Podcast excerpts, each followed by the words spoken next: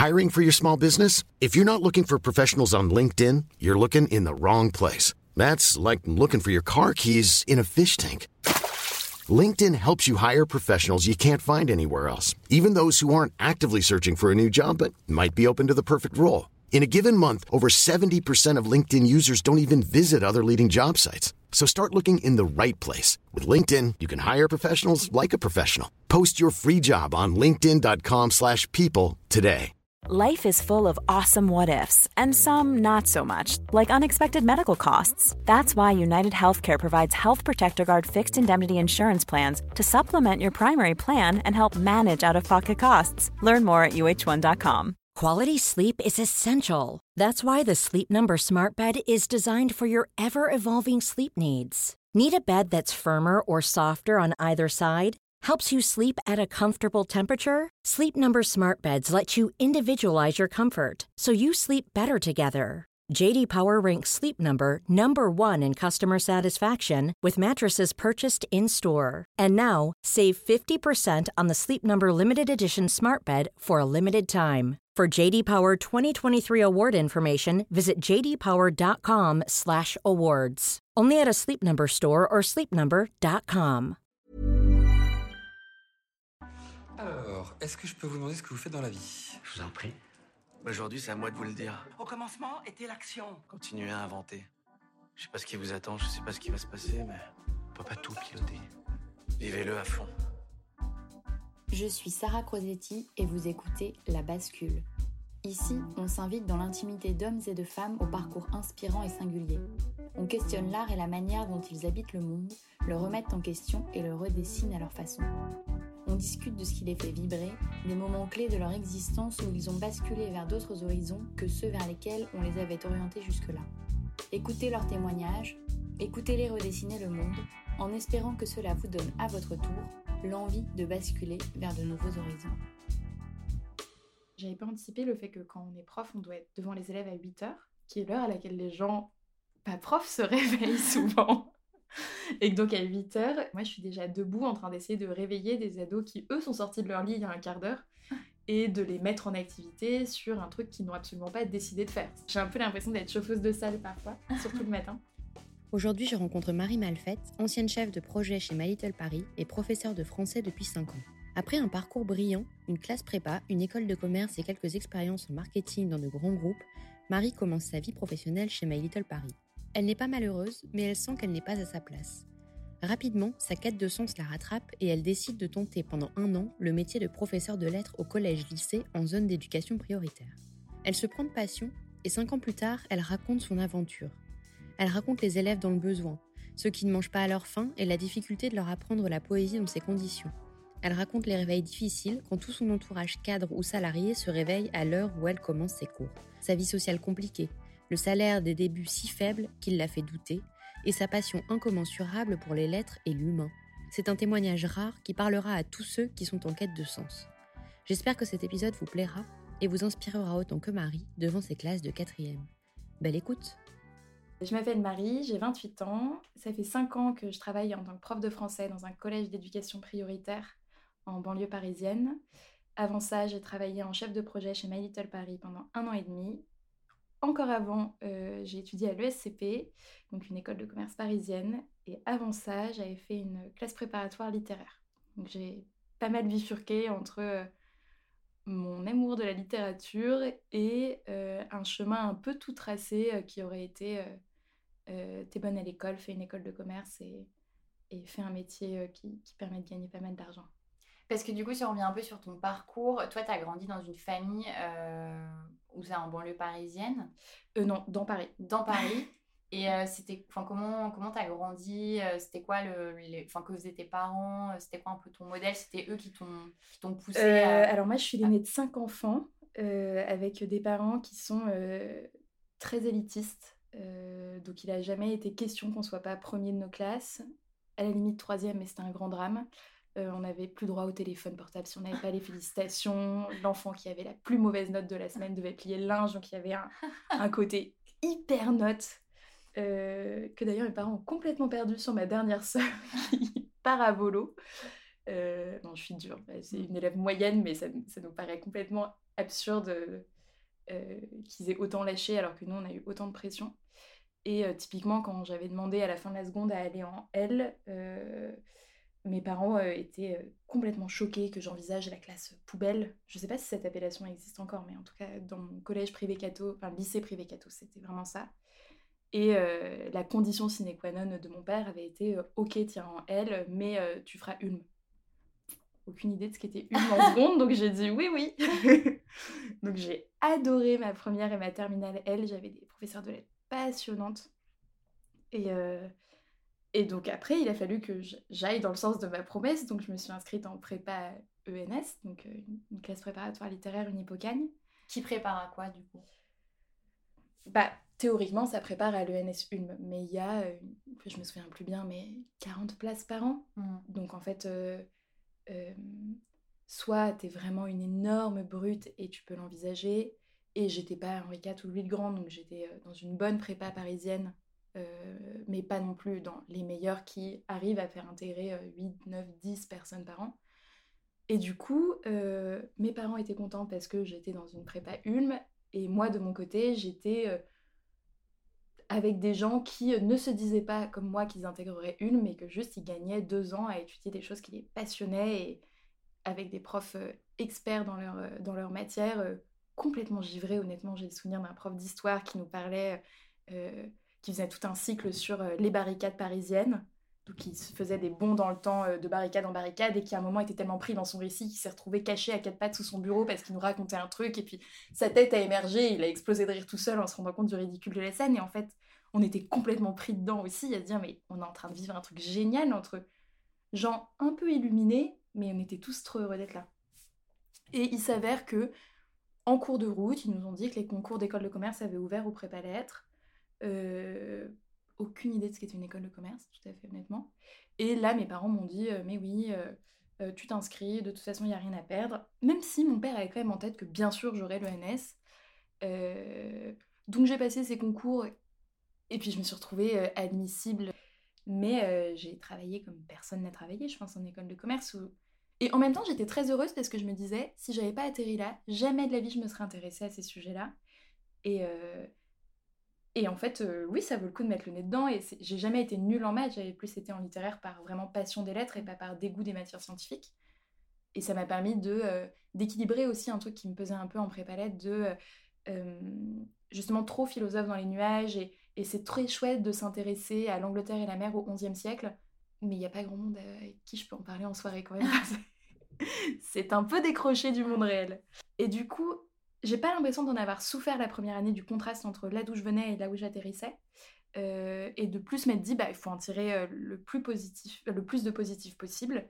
Euh, mais c'est vrai que rétrospectivement, j'étais pas du tout à ma place. Je, j'ai travaillé plein de trucs qui ne m'intéressaient absolument pas, même si je trouvais ça pourquoi pas. Enfin, je, je, mmh. je m'ennuyais pas en cours. Ouais, t'en souffrais pas. Non, j'en souffrais pas, mais j'avais pas l'impression non plus de nourrir des choses qui me faisaient du. de me nourrir et euh, d'apprendre des choses qui me faisaient du bien, qui me faisaient grandir, mmh. etc. Je me retrouvais à chercher des stages en marketing, mais à nouveau, un peu en suivant un chemin de hasard et sans faire de choix éclairés en me disant bah, c'est ça qui m'épanouit, c'est ça qui me fait vibrer. Pour autant, à nouveau, en stage, j'ai toujours été très contente et j'avais toujours l'impression euh, euh, d'apprendre plein de choses, d'être nourrie, de, découvrir tellement tout que j'avais pas le temps de m'ennuyer en six mois. Et je m'étais un peu fixée comme euh, règle de, de choisir des stages où je trouvais mes maîtres de stage inspirants ou inspirantes, parce que quitte à travailler beaucoup et à être pas très bien payée, j'avais quand même envie d'apprendre et de pouvoir pleinement profiter des, deux ou trois opportunités qui nous étaient données. Et je me souviens d'un entretien chez L'Oréal où donc je postulais en gros dans, la rubrique crème. Et elle m'avait demandé la différence entre une crème hydratante et une crème nourrissante. Et vraiment, mais je n'en avais aucune idée. Et elle m'avait regardé d'un air choqué en me disant Ah! Et donc, quelle est la différence entre un sérum et une crème? Aucune idée non plus. Et en même temps, il s'avère que j'avais eu un entretien avec la N plus 2 avant, qui, elle, était, je pense, beaucoup plus ouverte d'esprit et qui, euh, euh, était partie très très loin pendant l'entretien où elle m'avait tendu un, un en me disant euh, invente-moi une histoire avec cet arrachagraphe comme si c'était un personnage de dessin animé. Et en fait elle avait été beaucoup plus chercher des soft, soft skills que des hard skills de connaissance du monde de la beauté en se disant bah de toute façon, elle va pas révolutionner le monde de la beauté, donc il faut qu'elle soit un peu rigoureuse, un peu créative, un peu maligne et qu'on a envie de travailler avec elle. On s'en fiche qu'elle soit pas experte en crème. Et après, quand j'avais eu l'entretien avec euh, ceux et celles qui allaient être mes N plus 1, donc étaient vraiment les chefs de produits, eux, ils étaient très euh, pointilleux sur euh, est-ce que tu connais bien la différence entre ça et ça et ça? Et là, j'ai été nulle, pour autant j'ai été prise et j'ai pas l'impression d'avoir été nulle pendant mon stage, j'ai appris. Mais je, me disais vraiment, régulièrement, je sais pas trop ce que je fais là, ça m'amuse et j'ai pas, je regrette pas, mais je sens que je suis pas à ma place. Du coup, j'avais rappelé My Little Paris chez qui j'avais fait mon tout premier stage de césure en leur disant est-ce que par hasard euh, euh, vous auriez pas besoin de quelqu'un à mi-temps? S'il y a un poste dans mon ancienne équipe à mi-temps, je serais ravie de l'occuper. Et, effectivement, euh, bon, il n'y avait pas de poste, mais ils en ont créé un. Et du coup, moi j'étais dans une équipe qui s'appelait, qui s'appelait, oui, ils ont changé de nom, le studio, et qui faisait de la création de contenu en marque blanche. Donc en fait, c'était mettre au service de marques partenaires tous les talents de My Paris, que ce soit l'équipe éditoriale, que ce soit euh, l'équipe des graphistes, que ce soit euh, nos développeurs. Et donc, c'était euh, créer pour d'autres marques des éléments qui pourraient les aider. Donc, ça pouvait être refaire leur plateforme de marque, ça pouvait être créer une opération en magasin pour l'occasion de la fête des mères, ça pouvait être accompagner l'équipe dans la refonte de son site, dans la réécriture, je sais pas, d'un livret qui présenterait la nouvelle collection, ça pouvait être organiser des shootings. Donc, c'était vraiment extrêmement varié. Et euh, ce qui m'épanouissait beaucoup, moi, c'était d'être au contact de beaucoup de personnes différentes. Donc que ce soit des marques euh, ou des gens euh, chez My Little, où j'avais l'impression de, à nouveau, de pouvoir apprendre au contact de l'équipe des devs, de l'équipe graphiste, et de monter en compétence tout le temps à, leur côté, parce que bah, être assis à côté d'un graphiste pendant une demi-journée pour travailler avec lui ou elle sur une plaquette, et bah, mine de rien, j'avais l'impression de mieux me débrouiller sur Photoshop après, ou de mieux comprendre les bases de leur métier, donc du coup de faire des briefs plus clairs, de mieux communiquer avec eux ou elles. Je trouvais ça génial de n'avoir aucune journée qui se ressemble et de n'avoir aucune routine mmh. parce que euh, tout était à chaque fois euh, inventé sur mesure pour le client. Et en plus, comme à chaque fois, il fallait se fondre euh, dans l'identité de la marque ou la renouveler, mais en gardant les codes, etc. Il n'y avait aucun projet, même si parfois on créait 15 fois des newsletters, il n'y avait jamais aucune newsletter qui se ressemblait. Et j'avais un peu l'impression aussi d'être la gardienne de chacune de ces marques à, euh, quand je travaillais avec l'équipe édito par exemple, euh, leur dire bah, attention, le ton de cette marque n'est pas du tout le ton de cette marque, cette phrase-là irait plutôt sur machin, là c'est peut-être un réflexe un peu trop My donc c'est ce qu'ils veulent chez nous, mais pas tant que ça. Donc j'ai continué un an et demi chez eux. En fait, assez rapidement, je me suis rendu compte que cette histoire d'éducation me trottait quand même beaucoup en tête, mais sans que je sois malheureuse dans mon métier. C'est-à-dire qu'il n'y avait aucun moment où je me disais il faut que tu arrêtes, c'est trop, c'est trop, ça te convient pas. Euh, j'adorais mon équipe, euh, j'aimais beaucoup mes clients, je sentais que j'étais bonne dans ce que je faisais, donc il n'y avait pas de malaise du tout. Mais il y avait quand même ce petit truc qui traînait régulièrement dans un coin de ma tête. Je pourrais exercer en tant que contractuel à la rentrée. Du coup, contractuel, c'est euh, les académies qui, en fonction de leurs besoins en RH, recrutent des, personnes diplômées d'un Master 1, quelle que soit la discipline, sur des contrats de 3 mois, 6 mois ou un an, pour euh, combler des besoins devant les élèves. Il n'y a pas besoin d'avoir un diplôme dans la discipline qu'on enseignera, donc euh, mon Master 2 d'école de commerce convenait pour enseigner du français, de l'histoire des maths, de l'anglais, de l'espagnol, de la physique-chimie ou que sais-je. Ce qui est fou. Ce qui est complètement fou. Après, il y a un entretien avec un inspecteur ou une inspectrice de la discipline dans laquelle on postule. Mais je pourrais te raconter l'entretien si tu veux après. c'était, c'était quelque chose.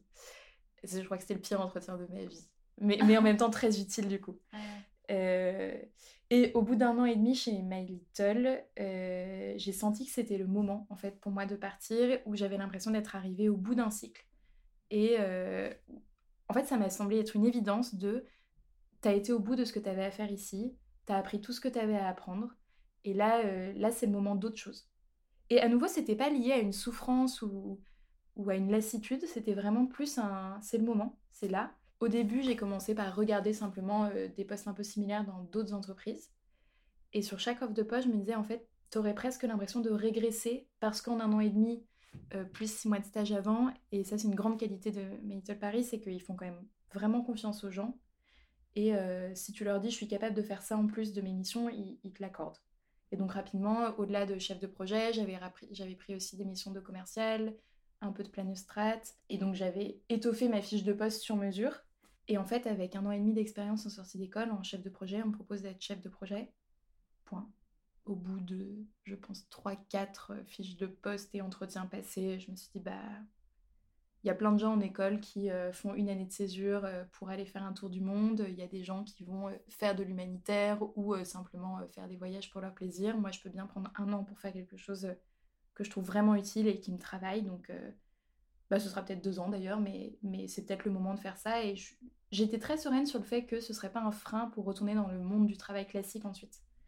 Et que de toute façon, mon parcours était déjà assez étrange pour rajouter une couche d'étrangeté et que ça restait globalement cohérent avec les allers-retours que j'avais déjà faits et que peut-être que ce serait ça ma vie finalement, des allers-retours entre un monde du travail plus conventionnel et euh, des passions euh, un peu à part pour euh, les lettres et l'éducation.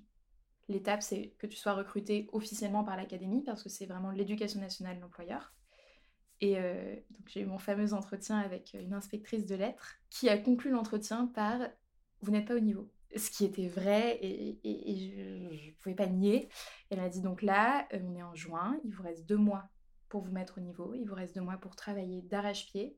Euh, j'espère que cet entretien et le nombre de questions auxquelles vous n'avez pas su répondre vous aura permis de prendre conscience du chemin qu'il vous reste à parcourir. Mais c'était quoi le genre de questions? En fait, des questions tout à fait légitimes euh, quand on recrute une prof de français. Elle me... Donc au début, elle m'a parlé, par exemple, de la règle de l'accord du participe passé, que je connais. Elle m'a posé une question par rapport à un verbe pronominal. Alors la sous-règle de l'exception de l'accord du participe passé avec un verbe pronominal, aucune idée. Alors qu'en fait, bien sûr qu'on doit la connaître quand on enseigne les lettres. Et après, elle me disait euh, euh, quel est le genre littéraire avec lequel vous avez le moins d'affinité? Je lui dis la poésie. Elle me dit est-ce que vous pouvez me citer un poète du XVIIe siècle? Aucune idée. En fait, c'était que des choses comme ça où elle était tout à fait légitime dans ses questions et elle savait très bien ce qu'elle faisait, c'est-à-dire qu'elle voulait me montrer qu'il suffisait pas d'arriver avec plein de bonne volonté et euh, et beaucoup de livres dans sa bibliothèque pour être un bon enseignant devant les élèves.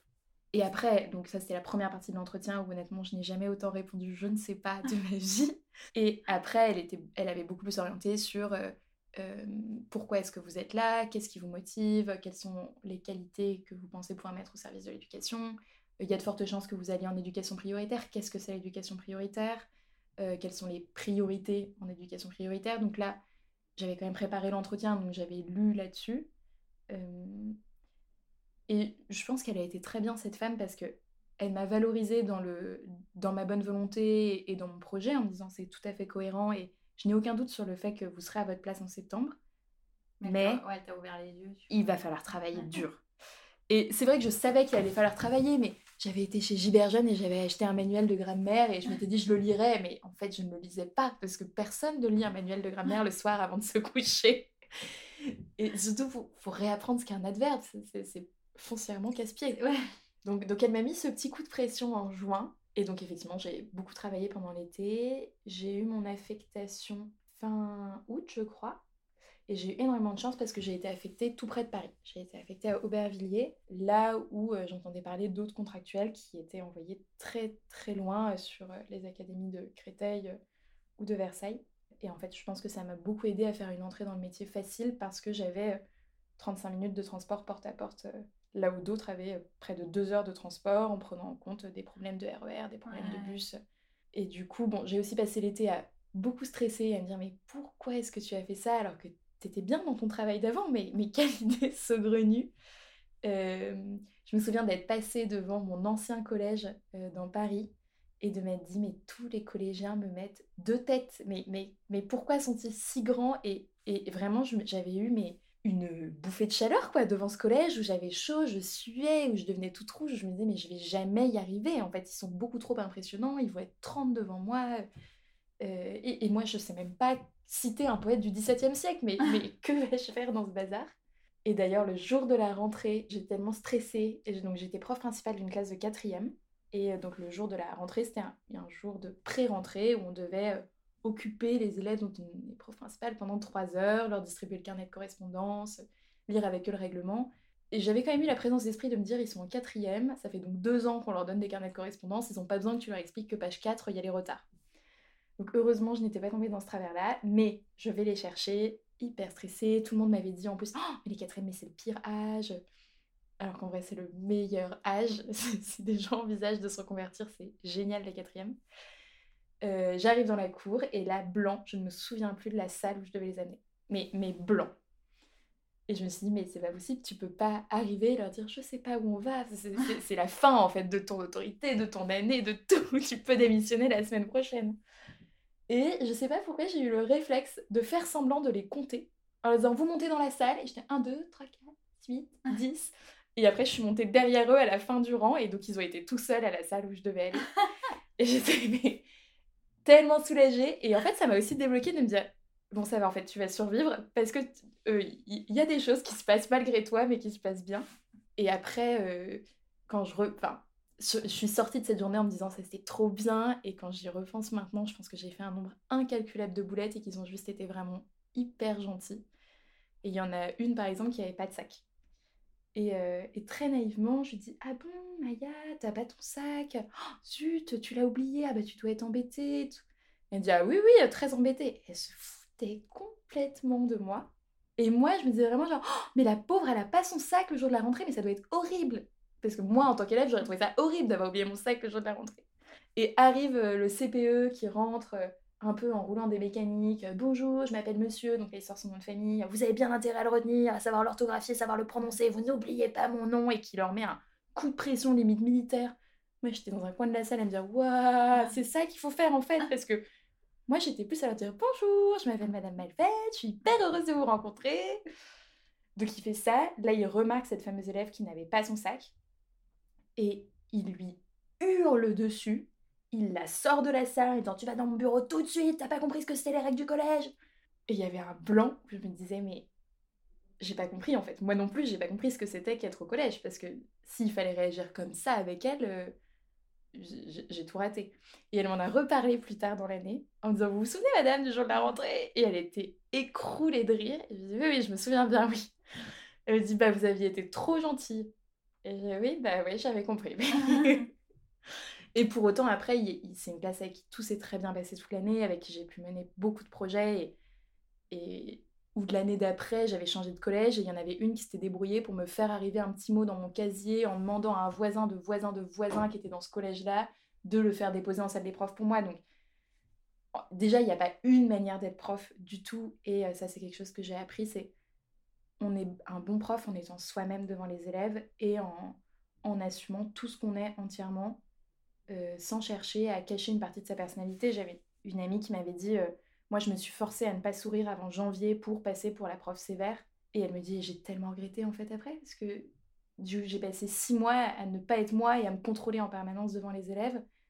Alors qu'en fait, euh, ça s'est très bien passé aussi quand j'ai souri, et ça s'est même beaucoup mieux passé parce qu'ils ont senti qu'il y avait un truc qui s'était débloqué chez moi et que j'étais enfin à l'aise avec eux, alors qu'avant, ils, devaient me sentir tendue en permanence. Et donc, tes premiers mois, ça se passe comment? Tu, tu regrettes pas? T'as pas de doute? Enfin, Ça se passe plutôt bien à part les premiers stress de début? Bah, ça se passe hyper bien. Euh, j'ai trois classes de quatrième, une classe de sixième. Et je pense que euh, ça se passe aussi hyper bien parce que je suis très naïve et que euh, il y a plein de choses que je ne vois pas. C'est-à-dire que par exemple, trois classes de quatrième, une classe de sixième, j'avais plus de 21 heures de cours, ce qui est énorme. Normalement, en REP+, on a 16 heures à faire devant les élèves. Oui, parce que juste pour préciser, du coup, tu es en zone d'éducation prioritaire. Ouais, exactement. Ce qui est un peu euh, dans les clichés, euh, le genre de salle où tu t'attends à avoir des élèves qui t'insultent et qui te jettent des choses. Et donc en plus j'étais en REP+, donc dans l'éducation prioritaire il y a deux niveaux, les REP, réseau d'éducation prioritaire, et les REP+, qui sont les anciennes, je crois que l'appellation c'était zone éclair, ce que je trouvais assez incroyable. Oui, c'est les classes les plus défavorisées qui existent. Voilà. Quoi. En fait, j'avais été regarder ce que ça voulait dire REP+, et contrairement aux préjugés, les collèges ne sont pas classés en fonction euh, du taux de violence ou du taux d'exclusion. Euh, REP ou REP+, c'est vraiment en fonction des conditions sociales. Donc ça va être le nombre d'élèves boursiers, ça va être le nombre de familles où les parents ne travaillent pas, ça va être le bassin social au niveau de la ville, mais c'est des critères économiques et pas du tout des critères euh, liés. Euh, s'il y avait avant le niveau scolaire, il y avait le nombre d'élèves qui arrivent en sixième en ayant déjà redoublé, mais comme le redoublement n'existe plus, ça, ça compte plus. Mais le fait que ces critères ne soient pas euh, le nombre de profs agressés dans l'année, mmh. ça m'avait beaucoup rassuré de me dire, bah, en fait, ces enfants-là, ils, sont là parce que ils, sont nés en ayant beaucoup moins de chance que moi dans ma famille qui habite à Paris, etc. Mais ils sont pas là parce que ils sont violents, que ce soit verbalement ou physiquement. Il y a des moments avec des débordements et j'ai déjà eu à arrêter des bagarres ou, gérer un élève qui est en train d'imploser, mais c'était des problématiques entre eux ou des problématiques personnelles d'un élève qui déborde d'un trop plein d'émotions parce que sa situation personnelle était trop horrible à ce moment-là. Mais ça n'a jamais été un conflit contre moi. Et je me suis aussi rendu compte dans les premiers mois qu'en fait c'était des enfants qui étaient hyper heureux d'avoir des adultes qui étaient là pour eux et euh, qui, euh, j'ai jamais eu de récréation en fait, qui à chaque récréation restent pour raconter euh, leur match de foot de la veille, pour parler de ce qui s'est passé, du dernier livre qu'ils ont emprunté au CDI, pour me dire bah vous avez parlé de ça, j'ai été emprunté le manga, enfin, qui ont besoin de, d'attention, ça c'est sûr, et qui quand ils sentent que quelqu'un est prêt à leur en donner, en profitent pleinement, mais sans jamais dépasser les limites, et qui sont très respectueux d'ailleurs des limites, c'est-à-dire que quand je dois leur dire je suis désolée, il faut vraiment que j'aille aux toilettes, donc il faut que tu sortes de la salle, il n'y en a jamais aucun qui m'a dit bah non, ils sont tous sortis en rigolant en disant Ah oui, pardon, madame, c'est votre récréation à vous aussi. Et, ils partent vivre leur vie. Mais tu as un rôle social aussi, en fait. Qui va hmm. au-delà de juste euh, leur donner un cours d'une heure et, et après, euh, c'est fini. Et ce qui est souvent aussi assez frustrant. C'est-à-dire que, euh, notamment dans les missions de professeur principal, on se retrouve à être beaucoup en contact avec les familles. Et par exemple, sur le confinement, j'avais trouvé ça hyper dur à porter, mais quand on a des parents au téléphone qui, qui se mettent à pleurer en disant en fait on n'a plus euh, on peut plus nourrir nos enfants, on n'a plus rien dans le frigo. Bah, qu'est-ce qu'on répond à ça? Enfin, vraiment, je me disais, mais elle, est où ma place là? Euh, Moi, je l'appelais pour lui dire que son fils faisait pas son travail de français. Après, si son fils meurt de faim, je comprends qu'il fasse pas son travail de français. Euh, et là-dessus, bah, le collège avait été génial. Ils avaient débloqué ce qui s'appelle les fonds sociaux. Et puis, les familles, l'assistante sociale recevait les familles avec des dérogations et a pu aider beaucoup de familles. On a nourri, je pense, plus de 200 familles sur le collège pendant le confinement. Et ces questions-là, en fait, on les a tous les ans, c'est-à-dire des élèves où on remarque une semaine après la rentrée, deux semaines à rentrée, après la rentrée, trois semaines après la rentrée, ils n'ont toujours pas de cahier. On arrive à coincer entre deux couloirs en disant, bon, on est d'accord qu'il y a un problème sur les fournitures et qu'elles n'arriveront pas, ou l'élève essaye de cacher qu'elles n'arriveront pas en disant, non, mais en fait, euh, je vais y aller. Et puis là, il faut l'emmener en fait chez l'assistante sociale parce qu'il ira pas, parce qu'il n'osera pas, il faut appeler les parents. Souvent, il faut appeler un ou une traductrice aussi. Et ça, la première année, j'ai trouvé ça hyper dur et hyper lourd, où j'arrivais pas du tout à couper entre euh, euh, la fin de ma journée de travail et chez moi, où j'avais l'impression de porter avec moi aussi la détresse de certaines familles et, la souffrance de certains élèves et des situations personnelles hyper compliquées qui venaient confier parce qu'ils sentaient que je les écoutais. Et je pense qu'aujourd'hui, moins parce que je dois être moins réceptive à ça et qu'ils doivent le sentir. J'ai moins d'élèves qui viennent me raconter euh, euh, des situations horribles qu'ils peuvent vivre en dehors du collège. Mais, euh, mais quand j'en parlais à mes collègues, ils me disaient oui, c'est hyper dur au début, euh, c'est comme les professions de soignants, il faut apprendre à se braquer et à se protéger parce qu'en fait, on ne peut pas porter la misère de 100, 200, 300 élèves sur nos épaules et on a choisi d'être en éducation prioritaire, mais, mais on est prof, on n'est pas assistante sociale, on n'est pas éducateur spécialisé et il y a plein de choses qui ne sont pas de notre sort et il faut les orienter vers les bons professionnels. Et ça, je m'y attendais pas du tout pour le coup, avant d'enseigner. Je m'attendais à ce que ce soit dur euh, de leur faire entrer la règle de l'accord du participe passé ou euh, de les intéresser à un cours sur le passé simple.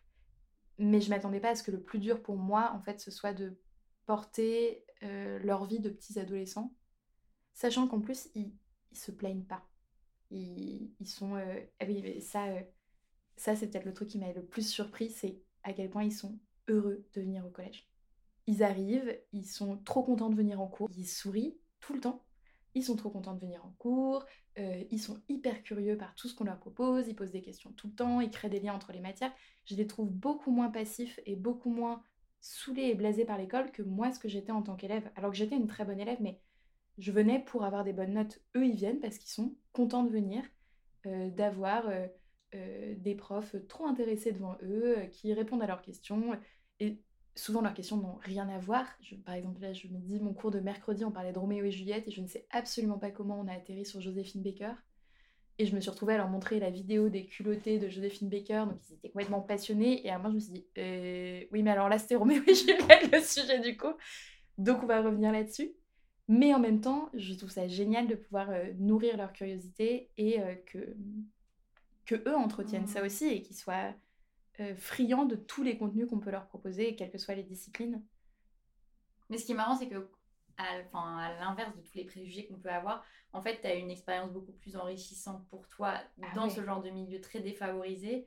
Et à l'inverse, dans des collèges très privilégiés, euh, moi je suis allée aussi dans un collège où tout le monde était blasé Mm. parce qu'on n'avait pas ces soucis-là, tu vois, de d'argent, de se nourrir, de, enfin, c'était des gens euh, beaucoup plus privilégiés et effectivement ton expérience en tant que professeur, elle est beaucoup Elle plus frustrante parce que à voir. tu es devant des élèves qui sont devant leur portable, qui en ont rien à faire, alors que là, effectivement, je pense que les gens que tu as devant toi, et c'est marrant parce que c'est pour des gens qui sont complètement extérieurs au milieu, on aurait tendance à se dire, mais c'est horrible, enfin, ça doit être l'enfer, c'est court, et en fait, pas du tout. Non, pas du tout.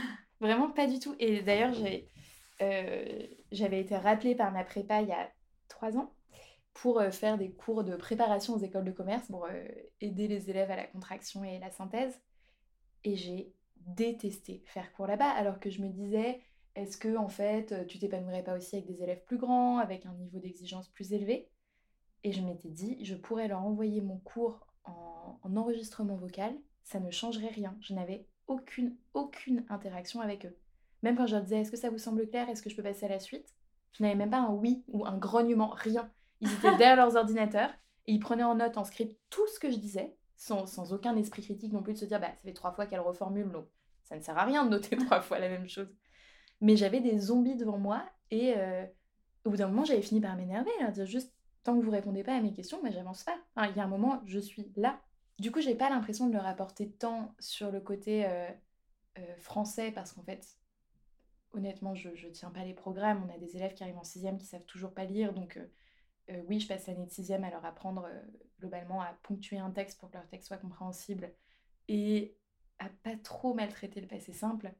Mais jamais de la vie en sixième, je vais travailler sur euh, la forme de phrase passive par exemple parce que je me dis c'est pas c'est- pas la priorité, ils en sont pas là et mon but, c'est de les amener quand même à être capable d'écrire un texte qui tient la route et qui soit compréhensible. Et tant pis pour les exigences du programme qui sont complètement hors sol par rapport au niveau qui est le leur. Et ça me complexait beaucoup au début, ce côté j'arrive pas à tenir les programmes, j'arrive pas à tenir les exigences. Et je me disais que c'était de ma faute alors que, en fait, c'est plus qu'il faudrait. On peut refaire tous les programmes ou euh, repenser l'éducation prioritaire ou j'en sais rien. Mais le fond du problème, c'est pas ça. Et où je me dis aujourd'hui que je suis assez sereine sur le fait que euh, je leur apprends juste à prendre confiance en eux en lecture, en écriture, que je nourris leur curiosité et leur culture, et en fait, euh, ça fonctionne plutôt bien. Ils, ils finissent par progresser, ils me rendent des rédactions de quatre copies doubles où ils sont trop heureux d'écrire une histoire, même si, euh, franchement, je m'arrache les yeux sur les passés simples. Mais ils sont, euh, ils sont heureux et je me dis qu'ils sont pas dégoûtés de la matière, ce qui pourrait être facile quand ils ont des difficultés aussi importantes que les leurs. Qu'est-ce que tu retires un peu de ton parcours? Est-ce que tu as eu des doutes? Est-ce que tu as... Est-ce que tu as eu... Bon, j'imagine que oui, tu as eu des angoisses, mais maintenant, le bilan un peu que tu fais de ça, c'est lequel? Euh, Je pense que euh, dans les choses qui me pesaient énormément au début, euh, du type la difficulté sur les horaires, euh, j'avais pas anticipé le fait que quand on est prof, on doit être devant les élèves à 8 heures, qui est l'heure à laquelle les gens, pas profs, se réveillent souvent. Et donc à 8 heures, euh, et ben moi je suis déjà debout en train d'essayer de réveiller des ados qui eux sont sortis de leur lit il y a un quart d'heure et de les mettre en activité sur un truc qu'ils n'ont absolument pas décidé de faire. C'est-à-dire que quand il faut faire des exercices de grammaire, euh, j'ai un peu l'impression d'être chauffeuse de salle parfois, surtout le matin. Et que donc euh, souvent euh, le réveil il sonne à 5h30, que pour être debout à 5h30, bah, en fait il faut être couché à 22h et que bah, ça limite beaucoup la vie sociale. Et ça, ça m'a énormément pesé les premières années. Ce côté, tout le monde te, te regarde avec admiration en disant Ah, mais toi, à 16h, t'as fini ta journée. En fait, non, à 16h30, tu enlèves le dernier élève de ta salle de classe, le temps de ranger tes affaires, de ranger ton casier, de repartir, de faire le trajet chez toi, t'es chez toi à 18h. Et à 18h, tu prépares tes cours du lendemain, tu corriges des copies. Donc, tu finis ta journée de boulot vers 20h et tu travailles le week-end. Franchement, depuis 5 ans, j'ai toujours travaillé au moins une demi-journée à une journée par week-end. Et un rythme qui est en décalé de tout le monde. Donc ça, ça m'a beaucoup coûté. Euh, maintenant, j'ai l'impression d'être quand même plus efficace sur la correction de copies, d'avoir des cours dont je suis contente qui tiennent la route, donc de, de pouvoir aussi avoir le luxe de me dire je ferai juste une photocopie de celui de l'an dernier, ça passera. Donc de d'avoir plus de temps pour euh, voir des gens, aller au cinéma, etc. Mais la première année, les deux premières années, j'ai vraiment eu l'impression de, de dédier ma vie entière à ce métier. Et c'était pesant, mais en même temps, je trouvais ça tellement passionnant et tellement gratifiant que euh, j'ai pas envisagé d'arrêter sur cette question-là. Dans les autres points qui m'avaient fait beaucoup douter au début, parce que oui, j'ai passé le CAPES à la fin de ma première année. Donc euh, maintenant, je suis plus contractuelle, je suis titularisée. Et en fait, euh, la première année, j'avais un salaire qui était très proche de celui que j'avais en marketing parce que j'étais en RED+, parce que j'avais beaucoup d'heures supplémentaires, parce que j'étais prof principale. Parce que tout ça fait des primes. Ce que tu veux dire, c'est que tu es payé davantage quand tu es euh, dans des zones d'éducation prioritaire. Exactement. Mmh. la RED+, c'est 400 euros de plus par mois qu'un collège non classé. Et ça, j'en avais pas conscience la première année, donc en fait, je me suis vraiment dit, c'est marrant ce préjugé selon lequel les profs gagnent mal leur vie, parce qu'en fait, euh, je gagne quasiment autant que dans le poste que je viens de quitter chez Maïtel Paris. Et la deuxième année, donc pour mon année de, stage, l'année juste après le concours, euh, j'étais dans un collège non classé. Quand on est stagiaire, on ne peut pas être prof principal et on ne peut pas avoir d'heures supplémentaires, donc j'étais vraiment au salaire de base d'entrée dans le mmh. métier d'un professeur. Qui était aussi la démarche que je voulais avoir. Je me disais, je, je suis un peu mal à l'aise avec ce statut semi-privilégié de contractuel. J'avais envie de me dire, quitte à être prof, j'ai envie d'avoir le parcours du prof et d'être aussi validée par mon employeur au sens où j'ai eu le concours, j'ai passé euh, l'année de formation euh, euh, qui est donnée, j'ai été validée par un tuteur, etc. Je pense que c'est aussi le côté première de la classe qui a envie de cocher les cases. Mais ça me rassurait et, et ça m'asseyait dans ma légitimité. Euh, et, en fait, cette année-là, le fait de découvrir ce qu'était le salaire d'entrer dans le métier du professeur, j'ai trouvé ça extrêmement violent. Et d'autant plus violent qu'à côté, tous mes amis qui avaient diplômé d'école de commerce, c'était au moment où ils montaient un peu dans les échelons et où leur euh, salaire augmentait. Et où moi, j'avais chuté comme pas possible et où je me retrouvais à, bah, devoir tout compter et, à devoir... c'est un exemple très bête, mais moi qui m'a beaucoup marqué, à me dire en fait, maintenant, je ne peux plus prendre les bonnes tomates euh, au monoprix. Il faut que je prenne le sachet de tomates horrible à 1 euro qui a aucun goût parce que, parce que j'ai plus de sous. Et ça, j'ai trouvé ça hyper dur de me dire, bah là, il faut que tu choisisses en fait entre un métier qui te fait vraiment vibrer au quotidien et où pour la première fois, tu, tu sais que tu es à ta place, et le fait de, de pouvoir vivre euh, correctement. Enfin, vraiment juste ça. C'était, c'était même pas euh, pouvoir aller au théâtre, etc. C'était euh, pouvoir payer mon loyer, me nourrir sainement. Et pendant un an, euh, j'ai dépensé plus que ce que je gagnais. Donc j'ai rongé mes économies et je me disais en fait je paye, je, paye de ma poche pour pouvoir vivre parce que mon métier me permet pas de vivre. Et ça, ça m'a fait me poser beaucoup de questions sur est-ce que je continue ou pas. Et le fait que c'était une situation que d'un an et qu'à la fin de l'année, je pouvais redemander à partir en éducation prioritaire, que à la fin de l'année, je pourrais à nouveau avoir ces fameuses primes d'heures supplémentaires ou de professeur principal, ça m'a ça m'a fait tenir. Mais j'ai passé un an à régulièrement, bah, surtout quand le salaire tombait sur mon compte en banque, à me dire mais pourquoi tu t'imposes ça et, en même temps, la réponse, elle était là quand j'étais avec les élèves, mais c'était hyper dur ce contraste entre t'es épanoui au quotidien, mais, mais ça suffit pas. En fait, il, faut aussi pouvoir vivre. Effectivement, là, cinq ans plus tard, l'écart s'est encore plus creusé avec euh, mon cercle d'amis et que sur les questions, par exemple, de euh, vacances, euh, bah, on n'a pas du tout les mêmes budgets à accorder à des logements. Euh, on n'a pas du tout la même euh, légèreté dans le fait de prendre des billets de train pour partir en week-end, etc. Mais je me pose plus la question de mon choix parce que euh, je me dis, bah, là j'ai l'impression que mon salaire correspond à... Enfin, je le trouve juste. Et, et c'est plus les salaires des autres que je trouve exorbitants. Donc, bon, chacun s'arrange comme il veut avec sa conscience. Moi, je choisis de le voir comme ça. Mais voilà, du coup, en termes de bilan, j'ai l'impression d'être beaucoup plus au clair sur les sacrifices que ça me demandait et, et qui me pèse moins, mais je pense aussi parce que euh, j'ai compris, j'ai mieux compris le système, alors que j'étais arrivée avec beaucoup de naïveté, en m'étant jamais posé la question de à quelle heure tu vas te lever ou combien tu vas être payé, parce que euh, c'est quand même assez obscur et que quand on regarde sur internet euh, devenir professeur, c'est pas des choses qui mmh. sont mentionnées. Donc j'aurais pu effectivement peut-être questionner des professeurs avant, mais c'était en fait c'était vraiment pas des questions qui m'étaient venues à l'esprit. Je l'avais fait en plus, j'avais contacté des anciens professeurs pour aller observer des cours, pour me projeter sur le quotidien du métier. Mais, euh, mais ça, j'y avais juste pas pensé. Mais du coup, aujourd'hui, la question de l'argent, elle te. Enfin, tu l'as, tu l'as accepté, tu l'as intégré que de toute façon, avec les gens avec qui t'étais, il y aurait un écart qui serait ah toujours de plus en plus Et que toi, de toute façon, ce qui t'importe, c'est que tes besoins primaires euh, soient. Euh, enfin, ton logement, te nourrir comme tu as envie, et que. enfin, en tout cas, que t'aies pas de frustration, ça, c'est le principal. Et en gros, tu as intégré tout le reste, et pour toi, c'est plus un souci maintenant c'est globalement ça. Après, il euh, y, a, quand même des choses là, par exemple, j'ai l'impression que beaucoup de gens sont en train d'acheter euh, leur premier appartement, ont acheté leur premier appartement ou leur première maison depuis déjà un an, deux ans. Moi, je sais que c'est pas envisageable. Et du coup, je l'envisage pas. Donc, c'est pas quelque chose qui me pèse. Je, je me rends pas malheureuse euh, en regardant des annonces. Mais je sais que c'est quelque chose que je ne peux pas envisager parce que euh, j'ai pas d'économie, parce que je gagne pas assez pour pouvoir mettre de côté, avoir un apport, etc. donc, je, je, je connais cet écart entre ma vie et mes projets et ceux des autres. Mais en fait, j'ai pas l'impression que ça pèse assez lourd dans la balance mmh. pour me faire changer d'avis sur le fait que, au quotidien, cinq ans après, je suis encore la plus heureuse du monde devant mes élèves. Et, en plus, ça me surprend à chaque fois, mais très régulièrement, je regarde ma montre en cours et je me dis Oh, mince, plus que cinq minutes, faut que tu arrives au bout du truc. Mais je me dis, donc là, il y a 55 minutes qui sont passées sans que je regarde ma montre. Et, et je trouve ça assez magique ce côté que je n'ai pas du tout quand je travaille toute seule chez moi, où je regarde beaucoup plus ma montre. Mais euh, on, donc, on arrive en se disant, bah, mon objectif là, ça va être de les faire travailler sur euh, la scène d'exposition de Roméo et Juliette et de la faire jouer par les élèves. Donc, j'ai en tête ce que je veux leur faire faire. Et après, pendant toute l'heure, c'est euh, de l'attention à l'humain. C'est ce que je trouve complètement magique. C'est voir que tel élève a l'air particulièrement fatigué aujourd'hui et du coup réussir à le prendre un peu à part pour lui demander si ça va constater que tel élève a priori est très agité, donc quelle stratégie selon le caractère? Est-ce qu'on le met vachement en avant lui demandant de jouer ou est-ce qu'au contraire on lui met un rôle un peu à l'écart où c'est lui qui va gérer les lumières et donc il a une responsabilité mais il est sorti du groupe?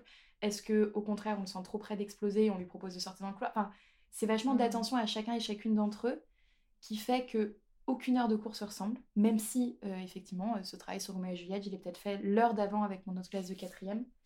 Ça se passera jamais pareil et euh, et ce côté unique, je le trouve magique parce que c'est à chaque fois une.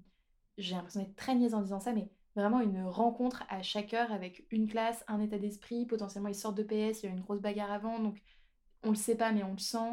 Euh, ou potentiellement, euh, ils ont eu un contrôle de maths, donc ils sont arrivés, ils sont épuisés, et du coup, ils ont besoin de lâcher un peu. Et c'est déjà ce que j'aimais chez My Little, c'était le côté très humain et très au contact des gens. Et là, en tant que prof, je le trouve d'autant plus fort qu'en fait, en adolescent, ça n'a aucun filtre. Et du coup, euh, la, personne peut. Enfin, j'ai des élèves qui arrivent en me disant Madame, vous avez vachement de violet sous les yeux aujourd'hui Oui, ça s'appelle des cernes. Merci. Euh, ou euh, Ah, madame, vous êtes trop belle aujourd'hui, j'aime trop votre nouveau pantalon. Et, ou Ah, madame, vous savez ce qui s'est passé à la récréation? Et en fait, ils racontent tout. Et, et donc, ça donne un côté très, très sincère à toute heure de cours. Et donc, j'arrive pas trop à me projeter sur un autre métier qui serait derrière un ordinateur, à renvoyer des mails qui terminent par bien cordialement. C'est pas du tout méprisant et je l'ai fait. Et, et, j'ai pris beaucoup de plaisir, mais je trouve ça tellement fort en fait d'être avec de l'humain tout le temps que effectivement cette question bah, de l'argent, euh, à partir du moment où j'ai ce qu'il me faut, j'ai plus l'impression que ce soit un poids ou un frein. Est-ce qu'il y a des, hum, des gens, des ouvrages euh, qui t'ont euh, inspiré pour ta bascule Chez My quand je, je, leur ai parlé du projet, j'avais hyper peur de leur annoncer que je démissionnais. Je me sentais vachement coupable aussi par rapport au fait qu'ils m'avaient fait confiance. Et tout le monde a été génial. Ma boss euh, m'avait avait hyper bien réagi quand j'avais annoncé en me disant mais franchement ça m'étonne pas du tout de toi, ça t'ira hyper bien, je suis hyper fière pour toi que tu prennes cette voie-là, bravo. Quand j'avais contacté des profs du coup pour aller observer leurs cours, elle m'avait toujours dit bien sûr, bien sûr, prends. Enfin, j'avais même pas eu à poser des demi-journées, elle m'avait dit je sais que ton travail il sera fait donc prends le temps qu'il te faut. Donc j'avais pu euh, trois fois aller passer une demi-journée dans différents collèges de Paris euh, pour observer des cours.